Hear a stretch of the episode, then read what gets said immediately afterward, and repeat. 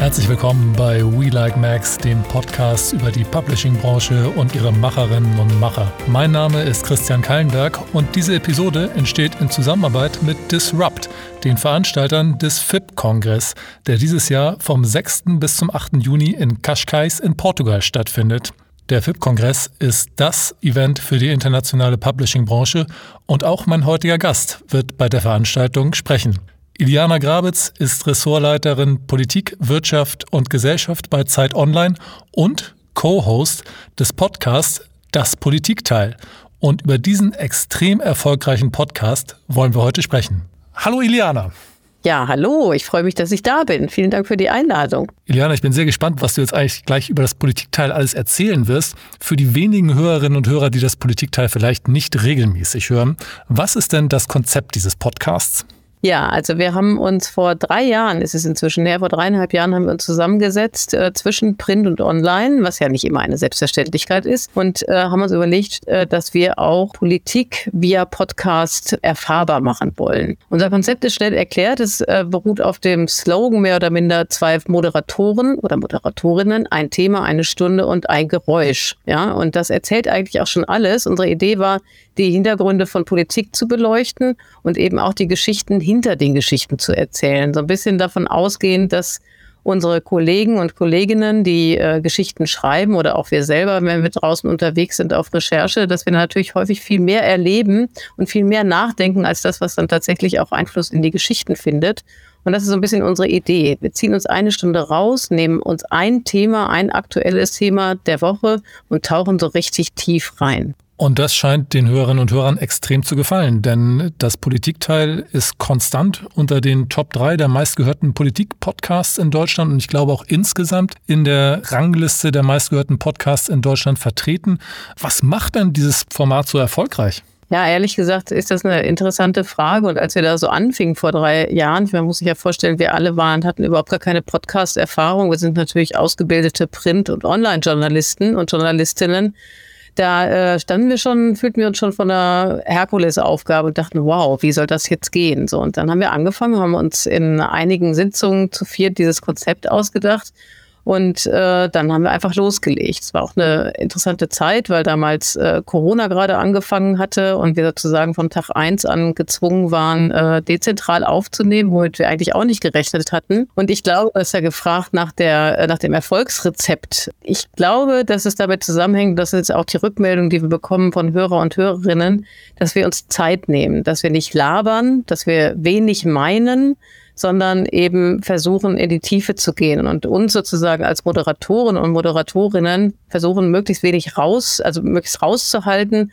und dem Gast, der idealerweise ein Experte ist in dem Thema, über das wir reden, dann eben auch ein entsprechendes Forum zu geben, sodass man sich wirklich darauf einlassen kann und nach einer Stunde idealerweise rausgeht mit etwas, was man mitgenommen hat, was mit Erkenntnis gewinnt. Eure Gäste sind ja extrem vielfältig. Trotzdem habe ich immer den Eindruck, wenn ich dir zuhöre, dass du dich bei jedem Thema wahnsinnig gut auskennst. Ist das so ein Journalistending, dass äh, Journalisten einfach immer gut Bescheid wissen oder zumindest so tun? Oder ist es ein Team, das dich wahnsinnig gut vorbereitet? Oder bist du das, die dich wahnsinnig gut vorbereitet? Wie funktioniert das?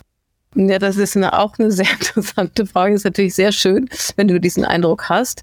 Äh, muss man sagen, wenn man äh, wie ich und wie wir alle vier jetzt schon ein paar Tage im Journalismus unterwegs ist, dann hat man natürlich auch einiges an Wissen angesammelt. Und trotzdem wäre es sicherlich eine Lüge, wenn man sagen wollte, dass man vom Iran über weiß ich nicht, die Energiewende bis hin zum Ukraine-Krieg, bis hin zur Frage äh, besser bauen oder mieten, äh, alles beherrscht. Ja, das heißt, wir brauchen natürlich Vorbereitung. Wir machen das in der Regel selbst. Ja, also es ist tatsächlich so, dass wir uns montags meistens verständigen auf das Thema, was wir besprechen wollen in der Woche. Und das ist natürlich von der Aktualität getrieben. Manchmal, wie zum Beispiel dieser Woche, wissen wir es wirklich noch nicht so ganz genau, weil sich nicht wirklich ein Thema aufdrängt. Wir wollen natürlich auch immer was haben, was nach vorne gerichtet ist. Also was nicht nur das bespricht, was vorbei ist, sondern was vielleicht sich eben auch noch ein bisschen in die Zukunft trägt. Ja, und dann äh, irgendwann einigen wir uns auf ein Thema, dann suchen wir den besten Experten, die beste Expertin Und dann machen wir so eine Art Ping-Pong zwischen uns, jeweils ja zwei Moderatoren. Einer fängt dann an, ein paar Fragen zu sammeln. Dann, wenn er, äh, weiß ich nicht, eine Seite zusammen hat, dann geht das rüber auf die andere Seite, zum anderen Moderator.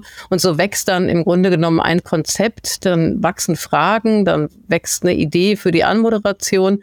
Aber dann, du weißt es selber, die, der du ja auch hier im Podcast machst, am Ende äh, weicht man natürlich von dem Fragenkatalog ab und manchmal entwickeln sich Gespräche ganz anders, als man es vorher gedacht hatte. Viele eurer Titel, Episodentitel sind ja Fragen. Ist das ein Teil des Konzeptes, dass man Fragen als Titel hat, statt Aussagen? Also häufig entsteht der Titel nach Aufnahme. Ja, und mhm. ähm, ich glaube, wenn in dem Gespräch ein richtig cooles Zitat gefallen ist, ein griffiges Zitat. Ich sag mal so, als wir den äh, Andrei Melnik, den äh, ehemaligen ukrainischen Botschafter hier in Deutschland zu Besuch hatten, der da gesagt hatte in einem sehr emotionalen Gespräch, ich weine jeden Tag, äh, dann ist klar, das kommt in die Zeile. Wenn es sowas nicht gab, dann beginnt so die Überlegung, oh, wie fassen wir das? Und dann ist natürlich häufig sind die Fragen groß, mit denen wir uns beschäftigen im Politikteil. Und dann kommt man vielleicht zu der Frage, wo man hofft, dass möglichst viele Leute sich dafür interessieren und und natürlich hoffen wir auch ein bisschen, dass wir doch auch Antworten geben. Aber ich äh, muss noch mal drüber nachdenken, dass du sagst, dass wir das gar nicht beantworten. Wie viel Vorlauf habt ihr eigentlich zeitlich? Also ich glaube, ihr nehmt am Donnerstag auf und mhm. wann kommt ihr raus? Genau, also wir nehmen Donnerstag auf, in der Regel manchmal auch Mittwochabend, je nachdem. Also wir haben ja manchmal auch Gäste aus USA oder aus China, da müssen wir natürlich die Zeitverschiebung mit einkalkulieren. Und dann äh, haben wir, setzen wir uns eigentlich zum Ziel, dass wir Freitag in der Früh rauskommen. Also idealerweise sechs, halb sieben. Das Producing braucht natürlich noch ein bisschen Zeit, ne? Also um das dann zu mhm. schneiden. Es wird gar nicht so viel geschnitten, aber auch ein bisschen schick zu machen, also ein paar Äs und As rauszunehmen, wobei es ja auch immer Teil des Podcast-Konzepts ist, dass das eben natürlich authentisch ist, so wie wenn man am Tresen in einer Bar sitzt, dass mhm. man eben auch nicht immer ausgefeilt spricht, das ist Teil des Konzepts, aber trotzdem haben wir Produzenten, die uns das einfach noch technisch auf ein Level heben, was dann eben auch gut sendbar ist. Also ich würde sagen, zwischen Aufnahme und äh, Ausstrahlung am Ende sind es in der Regel so 20 Stunden. Das ist ganz schön flott. Wir haben ja vorhin schon über den Erfolg gesprochen. Jetzt nochmal zu den Zahlen. Das Politikteil wird jede Woche circa mindestens gut, wie auch immer, 140.000 Mal abgerufen. Ich vermute, da kriegt man auch eine ganze Menge Feedback. Wie geht ihr mit diesem vielen Feedback um? Ja, also wir kriegen Hörer und Hörerinnen Mails. Also wer uns schon gehört hat, weiß ja, wir sagen zum Schluss immer, wer jetzt Fragen hat, Hinweise, Kritik oder was auch immer, der möge sich bitte melden äh, und kann uns schreiben an eine Politikteiladresse. Und natürlich kriegt man auch Feedback über die sozialen Medien, wo wir das ja auch jeweils ausspielen und äh, jeder auf seine Art und Weise dann nochmal so ein bisschen anteasert und verkauft. Wir kriegen viel Feedback. Das ist natürlich auch eine wahnsinnig wertvolle Rückmeldung, weil es ist ein, eine Korrektur. Also wenn wir Fehler machen, wenn wir nerven, also dann äh, haben wir relativ schnell auch ein Echo seitens der Hörer und Hörerinnen. Das tut manchmal ein bisschen hm. weh, aber hilft uns natürlich auch wahnsinnig dabei, besser zu werden.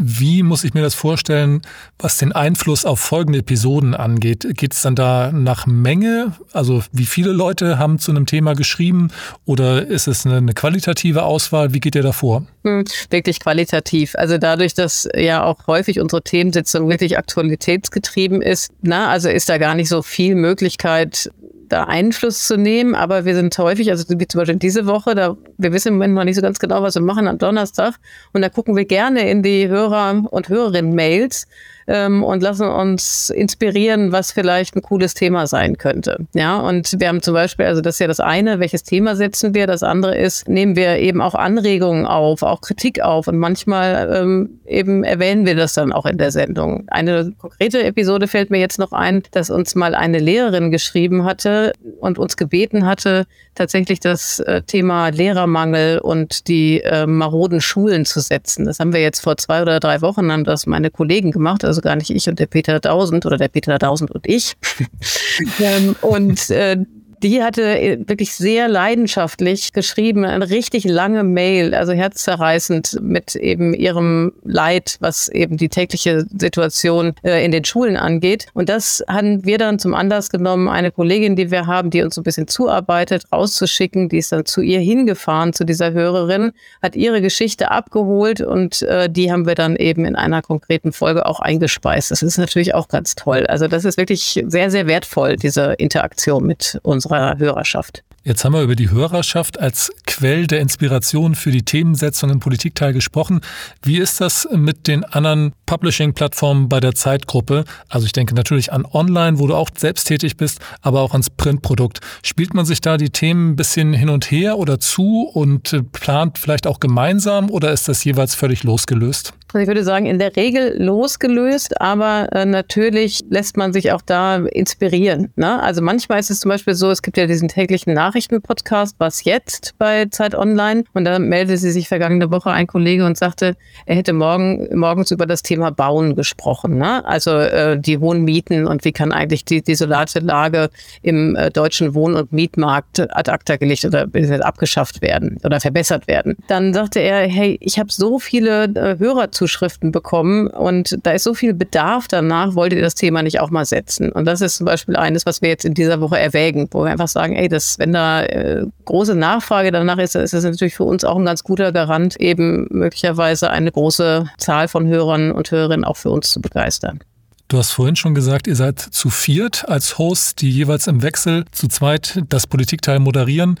Wie referenziert sich eigentlich das Politikteil? Ich habe jetzt die aktuelle Folge gehört, da ist mir keine Werbung aufgefallen. Ist es ein reines Marketing-Tool oder verdient die Zeit damit Geld? Nee, also bislang in der Regel nicht. Also wir haben angefangen völlig werbungsfrei. Inzwischen ist es so, dass du manchmal eine Werbung hörst. Also da, das kriegen wir auch tatsächlich erst mit, wenn wir es nachhören danach, also manchmal eben äh, bestimmte ähm, Slogans dann da eingebunden werden.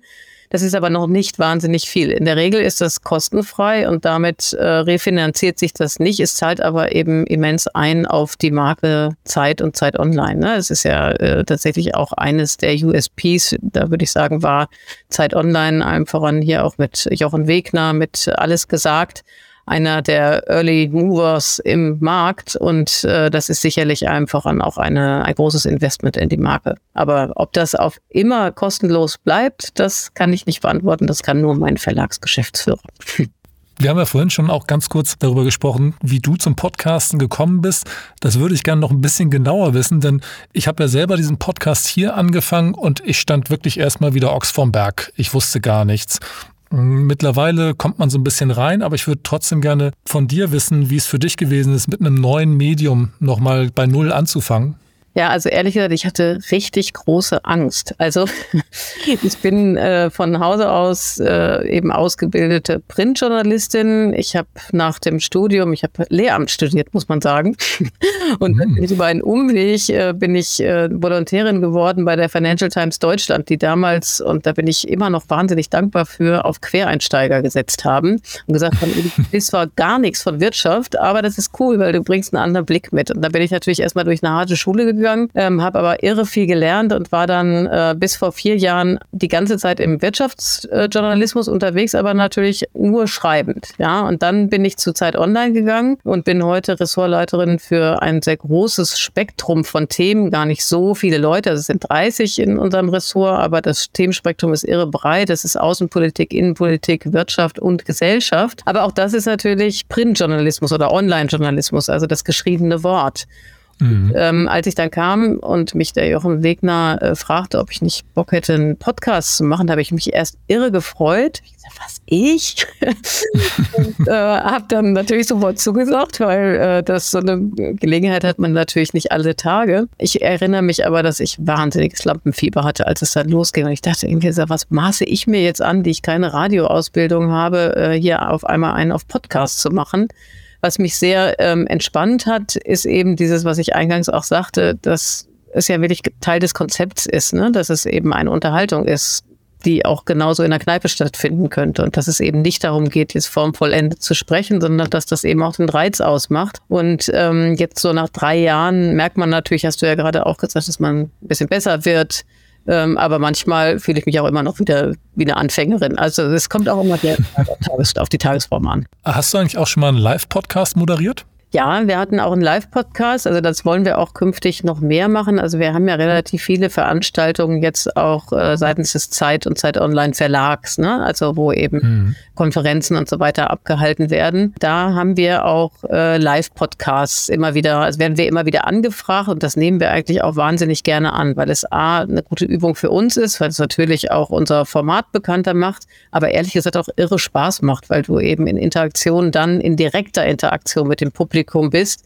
Und das ist schon unbezahlbar. Das ist dann aber echt nochmal aufregender. Ne? Und einmal im Jahr veranstaltet Zeit Online ein Podcast-Festival. Äh, das ist sozusagen eine Ansammlung von Live-Podcasts, die normalerweise ja immer einfach nur aufgezeichnet werden. Da wird dann ein Veranstaltungszentrum hier in Berlin angemietet. Und im letzten Jahr hatten wir eben wirklich die Ehre, da in Pole Position den Melnick dann begrüßen zu dürfen auf der Bühne, Heinrich Wefing und ich. Und das war schon irre. Also, und es war vor allen Dingen besonders irre, weil hinter uns ja bekanntermaßen zweieinhalb Jahre Pandemie lagen. Und auf einmal da wieder auf der Bühne zu stehen und die Präsenz von Hunderten von Leuten zu merken, die dann natürlich einfach auch mitgegangen sind, war ja ein sehr emotionaler Auftritt von dem Melnick. Das war echt schon ein großes und ein besonderes Erlebnis. Wie gehst du da dann mit Lampenfieber um? Denn da gibt es dann ja nicht dieses bequeme Netz, was wir hier jetzt auch haben, dass wir vielleicht nochmal neu ansetzen können oder was rausschneiden können, sondern da ist es ja gesagt ist gesagt, oder? Ja, genau, da kann man nichts mehr machen. also ich, nach meiner Erfahrung ist so, du musst dich halt wirklich gut vorbereiten. Also wenn du das Gefühl hast, du bist nicht gut vorbereitet, also das könnte ich nicht. Da ist aber auch jeder anders. Da gibt es bestimmt auch Profis, die das besser können. Aber mein wichtigstes Mittel gegen Lampenfieber ist wirklich die äh, 180-prozentige Vorbereitung. Das muss ich schon sagen. Und dann weiß ich nicht, schlafe ich vielleicht vorher in der Nacht schlecht, aber ich habe eigentlich immer die Erfahrung gemacht, dass in dem Moment, wo es dann losgeht, ich, also das vielleicht auch das Adrenalin das Seinige tut und dann fängt es idealerweise an, auch irgendwann Spaß zu machen. Und dann ist alles gut. Das Gegenteil von Spaß sind ja Interviewpartner, die eher nicht so richtig was erzählen wollen, beziehungsweise sich auf Phrasen zurückziehen. Wie gehst du mit solchen Gesprächspartnern um? Tja, wie geht man damit um? Also ich glaube, ähm, auch da ist die bestmögliche Vorbereitung, weil das kalkulierst du natürlich ein in, in, in also in so einer Vorbereitung, ne? Also gerade was ein Live-Auftritt angeht. Also ich will ja nochmal sagen, das ist ein Unterschied, glaube ich, ob man einen Live-Podcast macht. Unser Konzept ist ja nicht so sehr, dass wir die Leute grillen, ne? Also dass wir die Leute mhm. in die Ecke treiben, sondern eigentlich, dass wir ihnen eine Plattform geben. Und ich glaube, unser, äh, unsere Funktion besteht zu großen Teilen auch darin, eine angenehme Gesprächsatmosphäre herzustellen. Ne? Also dass die mhm. Leute mhm ins Reden kommen. Und das ist halt irgendwie nicht so das Gefühl, das ist jetzt hier ein Duell, ne? Und wir müssen uns überbieten, wer ist hier der Schlauste, sondern äh, wirklich auf der Suche nach Erkenntnis zu sein. Und insofern glaube ich, ist das jetzt beim Podcasten, sei es live oder sei es aufgezeichnet, ein relativ dankbares Format, ja, weil die Leute ja von vornherein wissen, dass sie nichts zu befürchten haben.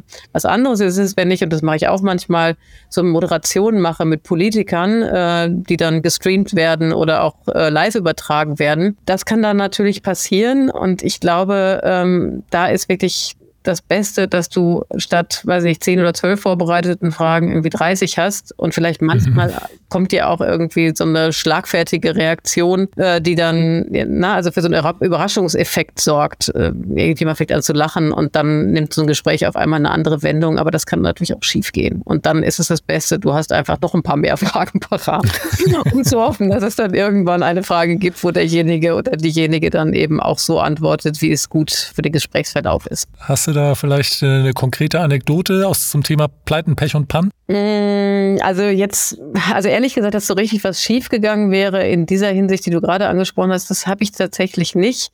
Wir, unsere Pleiten, Pech und Pannen beim Podcasten jetzt wiederum, die beziehen sich vor allen Dingen darauf, dass technisch irgendwas nicht funktioniert. Also unser Zeitkorsett ist relativ äh, eng, ja, und wir haben nicht viel Flexibilität, hatten ja eben eingangs auch darüber gesprochen, dass wir eben nur ein paar Stunden haben zwischen Aufzeichnung und dass es dann wirklich raus muss. Und gerade diese Woche zum Beispiel war der Ferdinand Dudenhöfer bei uns. Wir haben über äh, den Zoff der Ampel rund ums Auto gesprochen, um E-Fuels und so weiter. Und das äh, Verbrenner aus und äh, wir wollten ihm das Equipment, wie wir es immer machen, dann zu sich nach Hause schicken in diesem Fall. Der wohnt in Bochum Und dann hatten wir uns alle zusammengeschaltet und dann äh, war er auch guten Willens, also er ist ja schon ein bisschen älter und meinte, ja, ich schaffe das jetzt, das irgendwie da alles zu installieren. und dann stellte sich raus, dass das war unsere Schuld, äh, dass äh, Aufnahmegerät nicht dabei war, also Mikrofon, Kopfhörer und alles. Ja, und dann stehst du da und dann denkst du, die Zeit läuft, der Gast wird vielleicht ungeduldig. In diesem Fall war das wirklich nicht der Fall, der war wahnsinnig geduldig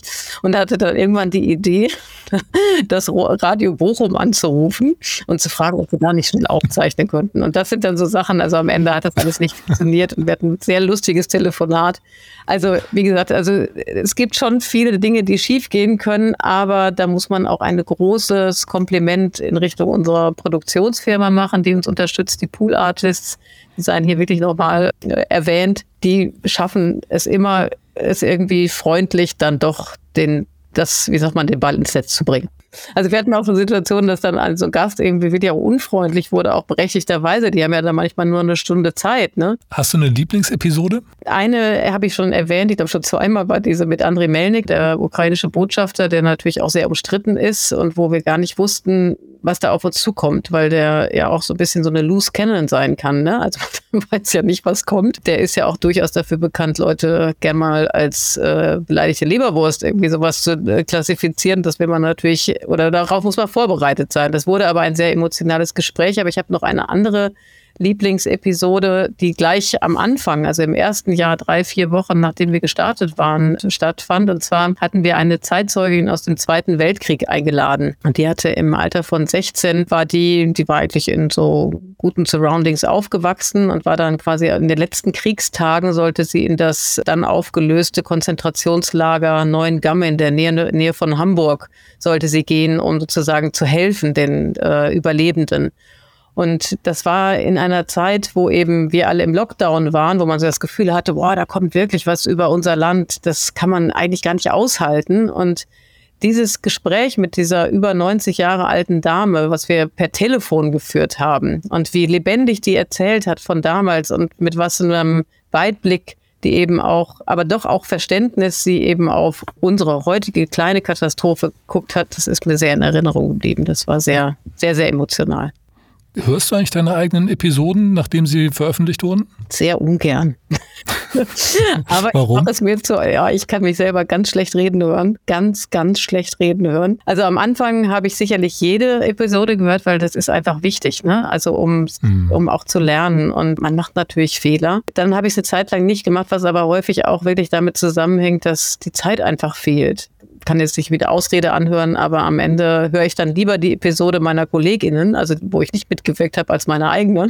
Aber ich bin jetzt in den letzten Wochen doch wieder verstärkt dazu übergegangen, dass doch wieder mehr zu tun. Man muss ja auch nicht die ganzen 50 oder 60 Minuten hören, weil es wirklich ein gutes, gute Möglichkeit ist, sich selber auch nochmal zu reflektieren. Ja, also von daher ist es zu empfehlen, aber es kostet mich jedes Mal große Überwindungskraft. Du hast jetzt schon über ein paar deiner Gäste gesprochen. Welche Gäste wünschst du dir denn für das Politikteil noch? Wer steht da auf der Liste ganz oben?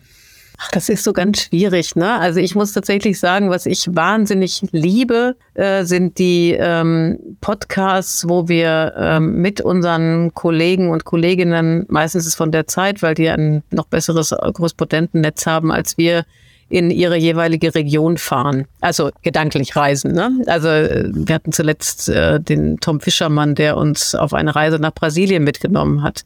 Und das muss ich sagen, das sind eigentlich, ach, ich will gar nicht sagen meine Lieblingsepisoden, aber das schätze ich unfassbar. Also wenn man profitiert von dem Blick eines Menschen, der vor Ort ist und an eine, in einer Region ist, wo ich wahrscheinlich gar nicht hinkomme oder wenn erst in meiner Rente oder so. Ne? Das ist so das eine, was ich mag. Und da ähm, ist mir gerade egal. Also ich würde gerne mal nach Georgien reisen. Ich würde gerne nach Belarus reisen. Da waren wir auch schon mal mit Alice Botha. Ne? Aber das sind Folgen, die ich sehr, sehr schätze. Wenn du mich jetzt nach Prominenten fragst, mhm. Klar, wir haben ja das sozusagen uns vorgenommen, keine Politiker zu nehmen. Ansonsten hätte ich gesagt, würde ich schon ganz gerne mal Angela Merkel da haben. Jetzt auch nach dem, was da alles passiert ist, äh, mit Blick auf die Russlandpolitik. Aber das ist ja nun qua Konzept ausgeschlossen. Ich glaube, das hätte ich mir im letzten Jahr gewünscht und vielleicht kann man das ja in diesem Jahr noch machen, dass ich gerne die georgische Schriftstellerin Nino Haratischvili, wenn ich sie richtig ausgesprochen habe, ich weiß nicht, ob du sie kennst, Nein. gerne sprechen würde. Äh, die hat das achte Leben geschrieben. Das ist eines meiner absoluten Lieblingsbücher. Es geht eben um 200 Jahre Georgien, also ein Kurs durch die Ritt durch die Geschichte, wo irgendwie das Schicksal von acht Frauen äh, erzählt wird. Und die fände ich natürlich jetzt im jetzigen Kontext mit Blick auf den, den Angriffskrieg der Russlands auf die Ukraine eine sehr, sehr interessante Gesprächspartnerin. Aber ehrlich gesagt, das ist ja auch häufig so eine Erkenntnis am Ende, sind eigentlich alle Gäste total interessant, wenn du die mhm. Luxus hast, dich eine Stunde mit jemandem auszutauschen und der dir seine Zeit und seine Expertise schenkt. Das ist einfach genial. Das stimmt. Hörst du eigentlich auch noch andere Podcasts außer den der Zeit Verlagsgruppe? Genau, also ich höre natürlich die von den Kollegen und ich höre gerne The Daily. Aber ich muss ganz ehrlich sagen, ich würde gerne sehr, sehr viel mehr hören und auch das, das gilt genauso wie dieses sich selber nochmal hören. Ich glaube, es ist, war, wäre wahnsinnig wichtig. Ich muss allerdings wirklich gestehen, dass ich an der Stelle manchmal an meine Grenzen komme, zeittechnisch, weil diese äh, Podcasts, die sind nicht unbedingt äh, Teil meiner normalen Arbeitszeit. Es sind häufig eben äh, am Abend Abend oder an den Abenden davor. Und ja, dann habe ich ja hier zu Hause auch noch ein paar Kinder rumspringen. Also von daher, das ist auf jeden Fall auf der To-Do-Liste mehr zu hören, aber äh, da ist auf jeden Fall noch Luft nach oben. Vielleicht, um da jetzt mal den Bogen zu meiner Anmoderation zu spannen, vielleicht hast du ja Gelegenheit im Flugzeug auf dem Weg nach Lissabon zum FIP-Kongress bisschen Podcast zu hören, denn dort beim FIP-Kongress wirst du auch sprechen über das Politikteil. Weißt du schon, was du da erzählen wirst?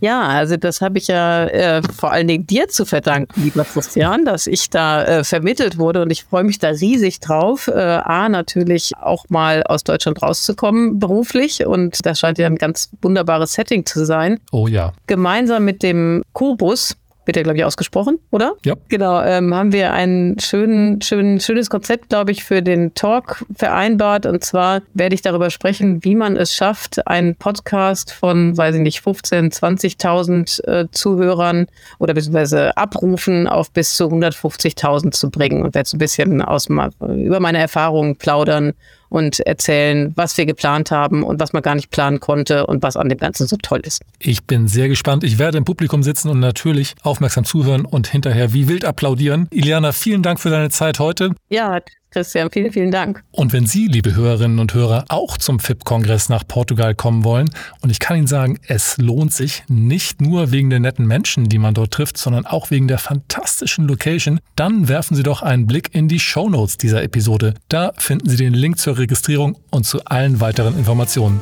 Bis zum nächsten Mal. Ich freue mich drauf.